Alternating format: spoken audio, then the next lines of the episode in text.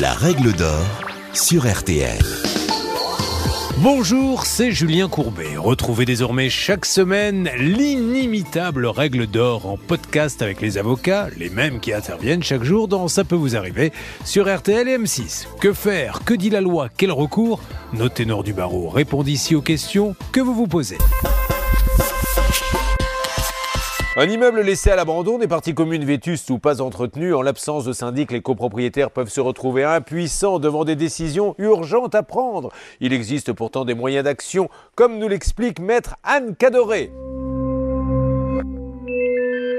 Si vous êtes propriétaire au sein d'une copropriété laissée à l'abandon, vous pouvez agir afin de faire respecter vos droits. Il apparaît que si la loi dispose que nulle copropriété ne peut être dépourvue de syndic, dans la réalité, cette situation existe.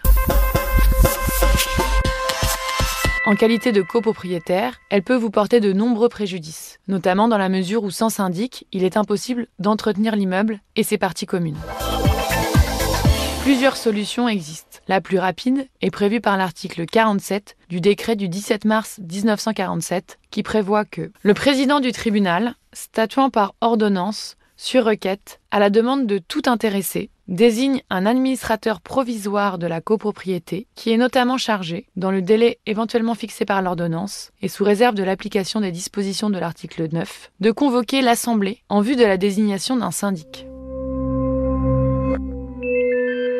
En d'autres termes, vous pouvez mandater un avocat afin qu'il rédige une requête déposée au tribunal judiciaire du lieu de situation de l'immeuble de copropriété afin de voir désigner un administrateur judiciaire. Cette requête ne se soutient pas il ne s'agit pas d'une procédure contradictoire. La procédure est donc légèrement accélérée et le juge prendra sa décision sur la simple étude du dossier fourni par le requérant. À savoir, j'entends par requérant le demandeur à la requête.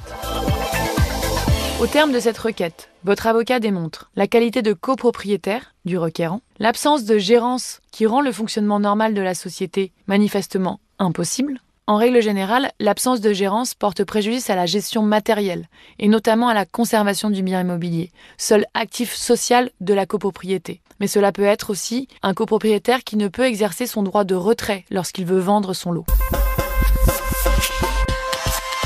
Il en résulte que de nombreuses raisons peuvent contraindre un copropriétaire à engager une telle procédure. À l'issue du dépôt de cette requête, deux solutions, le rejet ou l'accès.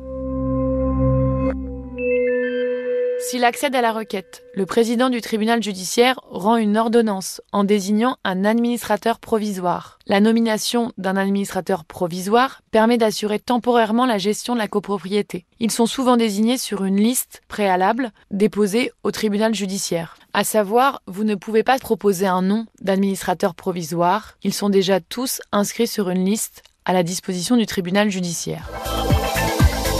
Les honoraires de l'administrateur provisoire sont fixés par l'ordonnance et généralement à la charge du requérant.